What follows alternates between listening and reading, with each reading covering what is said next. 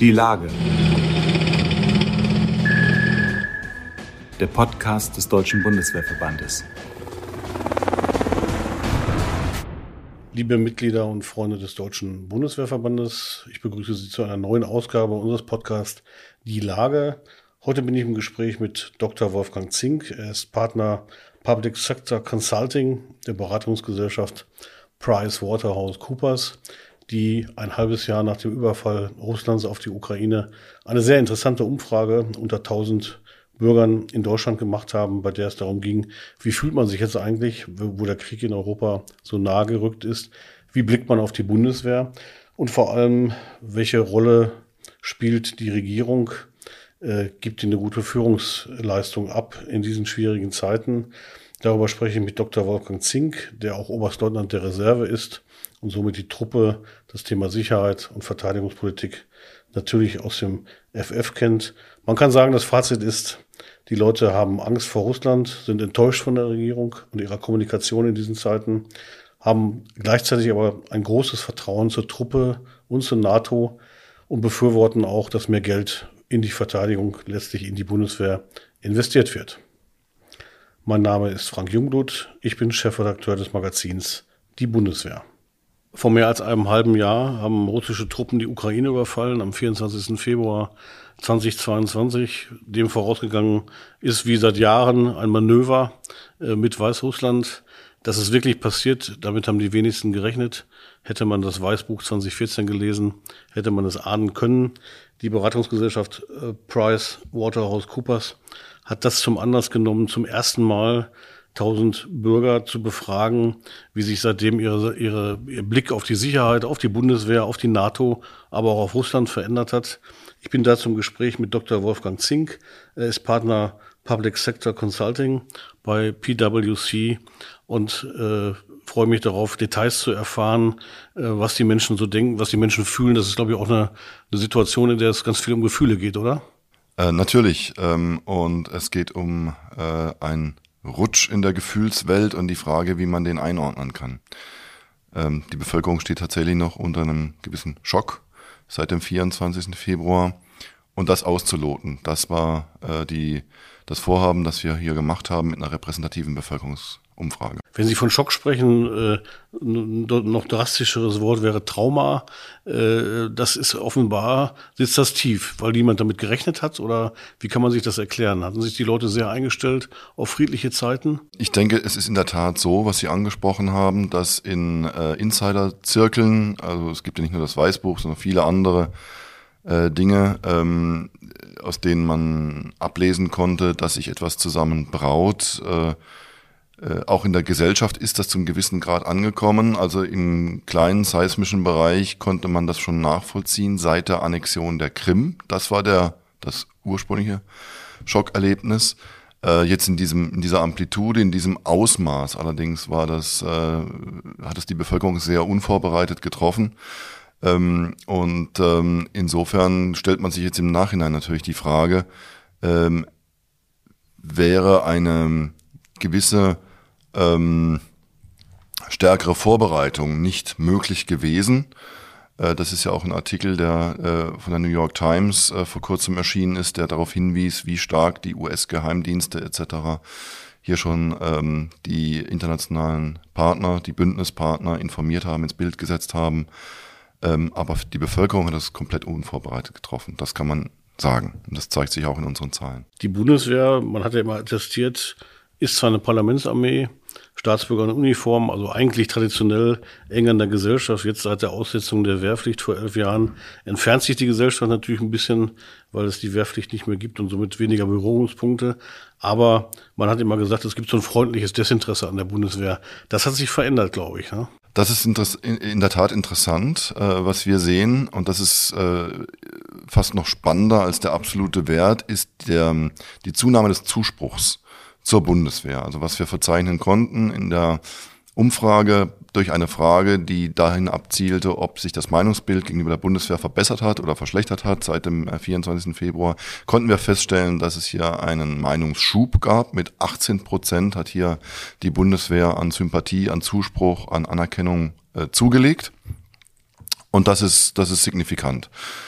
Inwiefern das von Dauer ist oder ob das ein einmaliger Meinungsschub ist, sozusagen ein Schockerlebnis, äh, das muss man, das muss man sehen, denn äh, in der Demokratie bestimmen natürlich äh, Themen äh, immer ähm, eine gewisse Dauer lang die äh, Aufmerksamkeit der Bevölkerung und dann kommen erfahrungsgemäß weitere hinzu, ob es gelingt, sozusagen den Fokus auf dem Thema äußere Sicherheit und der Rolle der Bundeswehr zu behalten, das bleibt abzuwarten die äh, mit der mit der Zeitenwende, die der Bundeskanzler Olaf Scholz am 27. Februar im Bundestag ausgerufen hat, geht ja auch einher viel mehr Geld für die Bundeswehr. Der Bundeswehrverband hat es immer gefordert. Unser Vorsitzender Oberst Wüstner hat gesagt, wir brauchen Sondervermögen. Es ist es da, es ist beschlossen, sogar viel mehr, als man erwarten konnte. Aber das ist natürlich bedingt durch den Krieg. 100 Milliarden Euro für die nächsten Jahre. Ist das auch etwas, was die Menschen dann jetzt gutieren und annehmen? Denn Geld für Militär auszugeben ist ja an sich immer wenig populär in der Vergangenheit gewesen. Deswegen hat man auch sehr wenig ausgegeben. Viel zu wenig, wie man heute weiß. Denn die Lücken an Material und Ausrüstung sind eben bedenklich. Aber stellen oder haben Sie festgestellt während der Umfrage, dass auch das ähm, bei den Menschen sozusagen Akzeptanz findet, dass man auch Geld in die Hand nehmen muss, um verteidigungsbereit zu sein? Ja, das tut es. Ähm, Kurzantwort ist, zwei Drittel äh, befürworten äh, die Erhöhung der Verteidigungsausgaben auch in diesem signifikanten Umfang, der anschließend dann ähm, aufgelegt wurde, inzwischen ja auch vom, äh, vom Parlament beschlossen wurde. Ähm, und das ist in der Tat ähm, bemerkenswert, weil vor rund zehn Jahren, also in anderen Erhebungen, die andere gemacht haben, dieser Zuspruch sehr niedrig war für eine Erhöhung der Verteidigungsausgaben. Und da kamen wir ja von einem deutlich niedrigeren Niveau noch damals. Damals haben sie nur 19 Prozent für eine Erhöhung ausgesprochen. Das war unmittelbar vor der Krim-Annexion. Ähm, insofern äh, ist das jetzt mal zu werten als unmittelbarer, ähm, unmittelbare Reaktion Wobei man dazu sagen muss, das zeigt sich in der Forschung eben auch, diese Zustimmung zu Verteidigungsausgaben, Erhöhung, Absenkung, die ist sehr stark anlassgetrieben. Also wenn es eine internationale Krise gibt, wenn sich ein Land akut irgendwo bedroht sieht oder eine Bedrohung äh, als relevant empfindet, ist auch relativ schnell äh, die Zustimmung für eine Erhöhung der Verteidigungsausgaben zu sehen, wenn insgesamt die die Stimmungslage positiv ist, dass, äh, dass man hier sich natürlich wehren muss und so weiter. Das ist also ein Punkt, wo die Bevölkerung als erstes anspringt. Aber es ist auch einer, der sehr volatil ist. Also wenn die Gefahr, die wahrgenommene Gefahr sich wieder entfernt, dann, ähm, dann äh, sinkt die Zustimmung auch sehr schnell wieder. Kann man sagen, es ist ungefähr vergleichbar mit der Situation, die es äh, nach 9-11 gab, wo ja auch dann klar war, es wird einen Krieg gegen den Terror geben, an dem die Bundeswehr sich ja dann auch sehr lange beteiligt hat in Afghanistan. Ähm, auch da war wahrscheinlich damals, ich weiß nicht, wie die, wie die Umfragen damals waren, aber eine gewisse Zustimmung wird es gegeben haben, die dann irgendwann wieder abgeflacht ist natürlich. Ne? So ist das. Also das äh, wird interessant sein zu sehen, natürlich auch, wie lange der Konflikt uns in, dieser, in diesem Ausmaß beschäftigt. Aber bei 9-11 konnte man es tatsächlich sehen, auch in den damaligen äh, Befragungen, wie die Zustimmung nach oben ging und dann mit der Zeit natürlich dann wieder ähm, äh, sich reduziert hat. Ähm, wenn wir von Schock sprechen, wäre es auch interessant auszuleuchten, ob wir hier zwei verschiedene Schockmomente haben. Also es gibt einen, einen Schockmoment, wir haben Krieg in Europa, äh, Schock über die russische Aggression, über den Krieg. Aber es gibt auch ähm, wahrnehmbar, das zeigt sich in der Zustimmung zur Erhöhung der Verteidigungsausgaben, eine Ernüchterung. Ich weiß nicht, ob es ein Schock ist, aber eine Desillusionierung bezüglich der eigenen Leistungsfähigkeit. Also wie empfinden die Leute Deutschland vorbereitet, aufgestellt ähm, in seiner äh, Verteidigungsfähigkeit, in seiner äh, Fähigkeit, die Sicherheit zu gewährleisten, mit allem, was dazugehört. Und ähm, das ist ein zweites Schockmoment, sich zu vergegenwärtigen, dass wir gar nicht so stark sind, wie man das vielleicht sich eingeredet hat über die Zeit oder es gar nicht wissen wollte. Der Inspekteur des Heeres hat ja in der oder in dem Moment, als die Nachricht vom Überfall Russlands auf die Ukraine äh, bekannt wurde, gesagt, wir stehen blank da. Das ist natürlich in der Tat wahrscheinlich ein Schockmoment. Insofern ist die Akzeptanz für einen höheren Wehretat wahrscheinlich zu erklären. Äh, Sie sagten eben, das ist volatil. Mal gucken, wie lange das so bleibt. Aber in der Tat auch mit der Lieferung von schweren Waffen an die Ukraine sind, glaube ich, oder ich weiß nicht, ob Sie dezidiert danach gefragt haben, aber auch die meisten Leute einverstanden, nehme ich an. Ähm, genau, also es gibt ähm, eine Reihe von Fragen, die ich so einordnen würde. dass ich sagen, dass man sagen kann, äh, durch die, durch die Menge dieser Fragen und die Antworten, die wir bekommen haben, kann man wirklich einen Meinungsschub feststellen. Da, dazu gehört die Lieferung äh, von schweren Waffen. Sechs von zehn befürworten das. Ähm, sieben von zehn äh, befürworten, dass die äh, dass die Bundeswehr äh, bewaffnete Drohnen anschafft. Eine Kontroverse, die uns lange Jahre begleitet hat, die jetzt quasi abgeräumt ist innerhalb kürzester Zeit. Interessanter Aspekt, wenn ich da kurz da nochmal nachhaken kann, denn das ist ja ein Spezialthema, bewaffnete Drohnen mit Drohnen überhaupt. Damit muss man sich ja befassen. Interessant, dass Sie es gefragt haben, aber interessant, wie gut die Leute offenbar auch über das Thema informiert waren. Ne? In der Tat, also gut, das ging ja auch lange Zeit durch die, durch die Presse und wurde kontrovers diskutiert. Aber auch da sieht man eben in, in Vorgängerbefragungen von anderen Instituten, wenn man das mal so nebeneinander legt, die auch beispielsweise befragt haben, sollten an Bündnispartner und befreundete äh, Nationen äh, schwere Waffen geliefert werden. Da sprach man noch nicht über die Ukraine, die ja ähm, äh, da einen ganz anderen Status hat. Äh, das war nicht mehrheitsfähig, lange Jahre nicht. Und das ist jetzt äh, plötzlich äh, mit einer satten Mehrheit äh, in, in der Bevölkerung äh, äh, akzeptanzfähig. Äh, das sind alles so Indikationen für einen tatsächlich größeren Meinungsumschwung, vielleicht auch eine Schockreaktion. Ähm, wir haben allerdings auch ein paar Elemente herausgefunden, bei denen schon sozusagen die, der, die, die Saat des Zweifels gelegt ist, äh, ob das wirklich so von Dauer sein wird oder ob das hier auch eine volatile eine Momentaufnahme ist. Ähm, und das äh, geht natürlich dann insbesondere in die Akzeptanz von weiteren Anstrengungen mit Blick auf Wehrpflicht und ähnliches. Dazu kommen wir später noch im Verlauf des Gesprächs. Äh, was, was auch ja, interessant und fast schon überraschend ist, dass zwei Drittel die NATO positiv sehen und ebenso den Einsatz der Bundeswehr an der NATO-Ostflanke. Ähm, ich selbst bin in Litauen gewesen bei der ähm, äh, Enhanced Forward Presence. Ähm, die äh, Truppen dort, äh, ein Bataillon ist ja immer in der Rotation äh, der Bundeswehr dabei.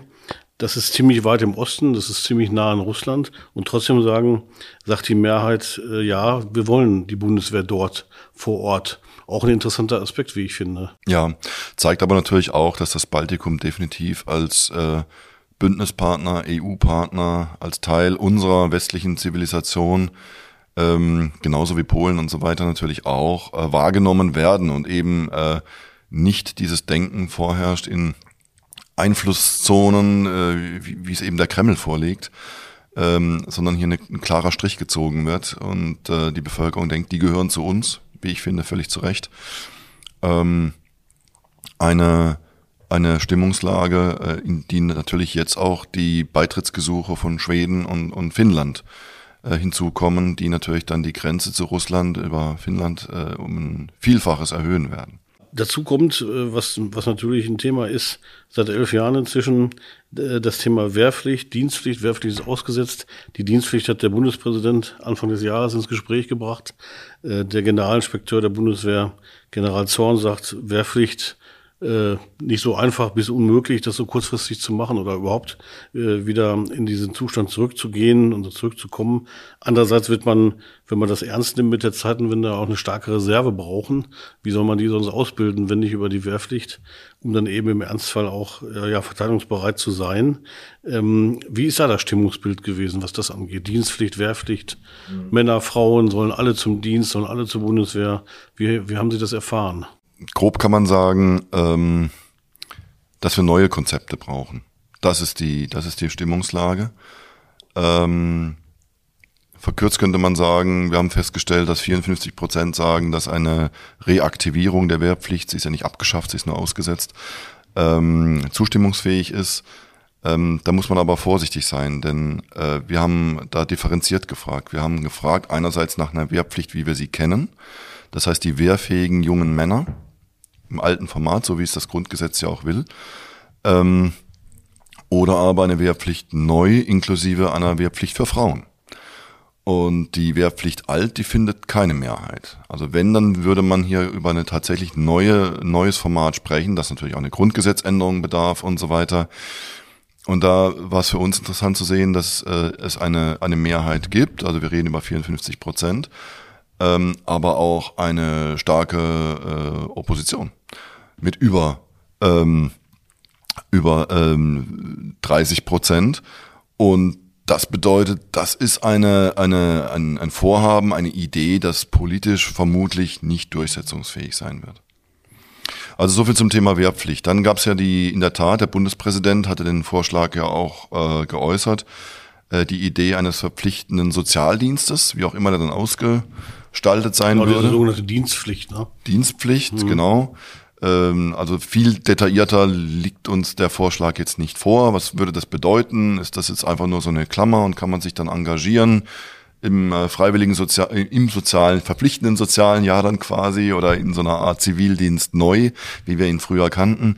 Ähm, das ist, äh, das ist ja offen geblieben. Äh, wir haben aber trotzdem danach gefragt und äh, die Zustimmungswerte sind da ein bisschen höher als bei einer ähm, Wehrpflicht. Das ähm, ist aber nach wie vor eine, äh, eine, eine Situation mit rund 61 Prozent Zustimmung, wo wir auch da 30 Prozent finden, die dagegen sind. Also auch da die Frage, kann ich das politisch überhaupt umsetzen? So eine Art Pflichtdienst. Deswegen haben wir noch nach einem weiteren Format gefragt, das ein bisschen smarter ist oder halt einen ganz neue, ganz neuen Ball ins Spiel bringt. Das wäre eine Art freiwilliges Ausbildungsformat, das vor allen Dingen zur Stärkung der zivilen Resilienz, also für Feuerwehren, Krankenhäuser, ähm, Rettungsdienste etc. Ähm, eingesetzt werden könnte. Und das erfreut sich großer Zustimmung. Da sagen 84 Prozent, ja, das können wir uns vorstellen. Vor allen Dingen sagen nur 9 Prozent, nein, das können wir uns nicht vorstellen. Also das wirkt jetzt quasi realisierungsfähiger als diese anderen Formate. Auch da äh, ähm, kann man ja erkennen, was Sie eben auch schon sagten, man, man muss am Ende darüber reden, neue Konzepte dafür zu entwickeln. Also zurück zum Alten wird es nicht geben. In Schweden gibt es ja wieder die Wehrpflicht, ja. äh, allerdings äh, in einem etwas anderen Modell, ich glaube, wo der Kern auch ist, dass man eben sagt, wir nehmen tatsächlich nur die Leute in Dienst, die es auch wirklich wollen äh, und zwingen niemanden am Ende. Äh, insofern ist da Wehrgerechtigkeit hergestellt, muss man sehen. Was abseits dessen, dass die Bundeswehr Zuspruch findet, dass die Bevölkerung begrüßt, dass mehr Geld für die Verteidigung ausgegeben wird, dass die NATO ein hohes Ansehen hat. Äh, das gilt allerdings nicht für die Regierung und ihr Krisenmanagement, beziehungsweise vor allem, glaube ich, äh, für die Krisenkommunikation. Der Kanzler hat ja am 27. Februar äh, ein Zeichen gesetzt und auch einen Markstein gesetzt. Davon ist nicht mehr viel übrig, so was die Befindlichkeiten der Menschen angeht, zumindest, glaube ich. Ja. Ja, das muss man leider konstatieren. Das ist eine der, ähm, der Erkenntnisse dann äh, über, diese, über dieses Stimmungsbild hinaus, äh, das uns auch äh, zum Grübeln gebracht hat, äh, dass ähm, die Bevölkerung der Regierung kein gutes Zeugnis ausstellt in puncto Führung. Äh, und dazu gehört natürlich Kommunikation in allererster Linie. Ähm, das kann man zum einen natürlich damit erklären, dass die Bevölkerung grundsätzlich keine Überraschungen mag. Und äh, die Art und Weise, wie äh, Russland hier agiert hat, mit einem brutalen Angriff äh, imperialistischer Art, ähm, das völlig unvorbereitet sozusagen auf die Bevölkerung kommt und dann auch die die anschließenden Reaktionen es nicht so waren, dass die Bevölkerung ein klares Bild bekommen hätte. Wie, wie kann man jetzt diese neue Situation sortieren? Was bedeutet das für mich? Das ist etwas, das hängt nach, aber es ist natürlich auch dann in der weiteren Folge äh, vieles passiert. Ähm, Sie haben die 100 Milliarden angesprochen, bei denen gar nicht so richtig klar war, was will die Regierung jetzt. Sind das 100 Milliarden und zusätzlich haben wir die zwei Prozent, die wir erfüllen? Also addiert sich das? Sind das zwei verschiedene Maßnahmen, die wir haben? Und dann stellt sich raus, nein, die 100 Milliarden sollen dazu beitragen, dass die zwei Prozent erreicht werden. Also über fünf Jahre, wenn wir von einem Delta von 20 Milliarden im Verteidigungshaushalt sprechen, um die zwei Prozent zu erreichen aktuell. Das konterkariert so ein bisschen den Eindruck, dass man ja glaubt, wir würden mehr ausgeben. Ne? Genau, also das sind so Dinge, die dann so nach und nach ans Licht kamen. Mhm. Ähm, aber dann eben auch natürlich äh, eine, eine Neusortierung des, des politischen Parteienspektrums und der Position in einer atemberaubenden Geschwindigkeit, wo Leute, die jetzt eher aus der äh, pazifistischen ähm, ähm, äh, aus dem pazifistischen Bereich kommen, dann plötzlich schwere Waffensysteme durchdeklinieren können oder äh, andererseits dann durchdringt, äh, wir äh, setzen uns in Kanada dafür ein, dass die äh, besagte Turbine exportiert werden kann, weil wir ansonsten mit sozialen Unruhen rechnen im Winter, wo die Bevölkerung sich natürlich fragt, äh, wird hier wirklich offen mit uns gesprochen und äh, bekommen wir da ein klares Bild und auch einen klaren Kurs vermittelt. Sie als Kommunikationsexperte, was würden Sie dem Bundeskanzler raten, wenn er Sie fragt, wie kann man das wieder auf die Strecke bringen, beziehungsweise das Vertrauen wieder erhöhen, das da verloren gegangen ist? Also ähm, das ist natürlich eine gute Frage, denn wir haben alle nicht die Glaskugel, wie es äh, sozusagen der Konflikt in der Ukraine weitergeht, ob er sich irgendwo einfrieren wird, äh, ob er dynamisch bleiben wird, wie weit Russland vordringt, wie lange die Widerstandskraft der Ukrainerinnen und Ukrainer hält.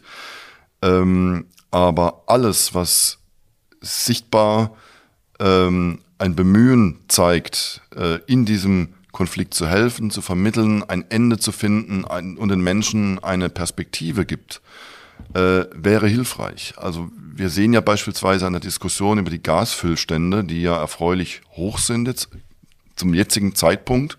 Wobei heute bekannt wurde, im Moment fließt wieder kein Gas. Jetzt fließt wieder kein Gas. Es gibt ja auch wieder diese, diese neuen Wartungen und so weiter. Ja. Der Kreml treibt da seine Spielchen. Aber wir haben ja mit über 80 Prozent inzwischen einen Füllstand, der im Vergleich zu den vergangenen Jahren relativ hoch ist. Sodass man irgendwie die Hoffnung hegen kann, dass es zwar sehr teuer sein wird, aber dass wir mit Gas durch den Winter kommen werden. Wobei wir natürlich vom ersten Halbjahr profitieren. Also die, die Perspektive, die sich dann aber für den Winter ähm, 22, äh, 23, 24 ergibt, ist ja völlig unklar. Und ähm, deswegen, äh, also alles, was hilft, sozusagen lange Linien aufzuzeigen, an denen sich die Politik orientiert, alles, was hilft, sichtbar zu demonstrieren, dass wir uns auch international bemühen, hier ähm, diesen Konflikt äh, äh einzudämmen, zu hegen und zu einem Ende zu bringen, wäre hilfreich. Das heißt, Sie haben auch äh, so als Stimmungsbild mitgenommen, die Solidarität der Menschen mit der Ukraine ist schon da. Also man befürwortet schon, was wir da tun. Äh, dass wir mehr Geld ausgeben, dass wir die Verteidigungsbereitschaft erhöhen, dass wir schwere Waffen liefern und so weiter. Das ist richtig, wobei man äh, auch ehrlicherweise sagen muss, in Demokratien ist das so eine Sache mit diesem Aufmerksamkeitsfenster. Ähm, das gibt's auch in der, in der Forschung eben dann diese Untersuchungen, wie wie äh, nachhaltig sind solche Meinungsumschwünge, wie wir sie jetzt festgestellt haben anhand des Schocks, haben wir ja am Anfang gesagt, ähm, werden die dann nicht schnell wieder von was anderem verdrängt. Und da gibt's schon die Befürchtung, äh, dass jetzt, äh, wenn die Leute merken, es geht an das eigene Portemonnaie in signifikantem Umfang, wenn viele auch merken, die jetzt in, der ersten Welle sehr hilfsbereit waren, vielleicht sogar Flüchtlinge bei sich zu Hause aufgenommen haben oder sich anderweitig engagiert haben mit Nahrungsmittelspenden, Kleiderspenden und, und, und, merken, das wird hier zum Dauerzustand, dass dann sozusagen die Bereitschaft auch, sich persönlich zu engagieren, mehr und mehr nachlässt und dass und die Frage gestellt wird, müssen wir uns nicht mit dieser neuen Situation, auch wenn sie keinem gefällt, nicht irgendwie auch arrangieren. Und ähm, das wird insofern natürlich schwer auszuhalten sein im, im, Winter und das ist genau die Situation, auf die der Kreml natürlich abzielt. Das ist leider so, die kennen die Spiele eben auch. Ähm, vielleicht noch zum Schluss, ähm, Herr Dr. Zink, Sie selbst sind Sicherheitsexperte, sind Oberstleutnant der Reserve, also auch nah dran am Thema Truppe, Bundeswehr, Verteidigungspolitik. Ähm, Sie stellen da am Ende fest, dass 78 Prozent, finde ich einen erstaunlich hohen Wert, äh, für die Einrichtung eines nationalen Sicherheitsrates plädieren. Ist ein Thema, was aus der Politik oder eine Forderung, die es aus der Politik auch immer wieder mal gab. Was steckt dahinter, dass die, dass die Menschen, die Sie befragen, also so, so eine, so eine ähm, Einrichtung gerne hätten? Also die Menschen stecken sicher nicht im äh, Detail der, ähm, der, der föderalen und, und, und ressortspezifischen Zuständigkeiten und der, und der, ähm, der, der äh, Politikgestaltung und, und Reaktionsfähigkeit und Mobilisierungsfähigkeit etc. Das, äh, das würde die Leute überfordern, wenn man da jetzt Detailfragen stellt. Insofern war für uns die Frage interessant von der Überschrift her. Also wünscht man sich eine ordnende Hand, die sozusagen äh, die Kakophonie von Stimmen äh, koordiniert und äh, zusammenführt und dann zu einer stärkeren Kohärenz des, des öffentlichen Handelns und der Reaktionsfähigkeit beiträgt. Und da war die Antwort, wie Sie es gerade ausgeführt haben, sehr eindeutig. Also die Bevölkerung wünscht sich hier mehr Führung, kann man es auch zusammenfassen mehr Führung allenthalben gewünscht. Äh, spannend wäre, wäre es, wenn Sie diese Umfrage in einem Jahr nochmal machen. Was kommt dabei raus? Ist damit zu rechnen? Ist das sowas, was Sie sich auch als Ziel gesetzt haben, dann nochmal zu überprüfen, wie hat sich die Lage eigentlich entwickelt? Kann ich mir sehr gut vorstellen. Äh, vielleicht werden wir auch noch nicht mal ein Jahr warten. Ähm, das äh, wäre in der Tat sehr, sehr spannend. Wir sehen natürlich auch andere Umfragen, die immer wieder so Teilaspekte beleuchten und die insofern eine gewisse Vergleichbarkeit herstellen. Aber in Gänze nochmal diese Fragen zu stellen und zu sehen, wie hat sich das jetzt entwickelt und wie dauerhaft äh, ist dieser Umschwung? War der anlassbezogen, ein Schock, äh, eine Schockreaktion oder ist es ein dauerhafter Meinungsschub auch zugunsten der Bundeswehr, zugunsten unserer Verteidigungsfähigkeit? Das wäre sicher lohnenswert. Wer sich für die Studie interessiert, wie kann er rankommen? Die Studie gibt es im Netz zu finden. Das ist das äh, Schöne daran. Äh, es reicht, äh, PwC, äußere innere Sicherheit, vielleicht nur meinen Namen zu googeln, dann wird man die finden. Die steht auch kostenlos zum Download bereit. Viele andere interessante Veröffentlichungen auch. Also ich kann da nur empfehlen, mal auf unseren Websites zu stöbern. Und ähm, wir stehen natürlich auch für ähm, den weiteren Austausch mit äh, den entsprechenden Entscheidungsträgern und im, im weiteren gesellschaftlichen Rahmen sehr, sehr gerne zur Verfügung. Das ist eine gute Nachricht in den Zeiten, wo alles teurer wird. Ich bedanke mich fürs Gespräch, Herr Dr. Zink, und bin gespannt, äh, was die nächste Umfrage dahingehend ergibt. Herr Jungblut, vielen Dank für die Einladung. Gerne.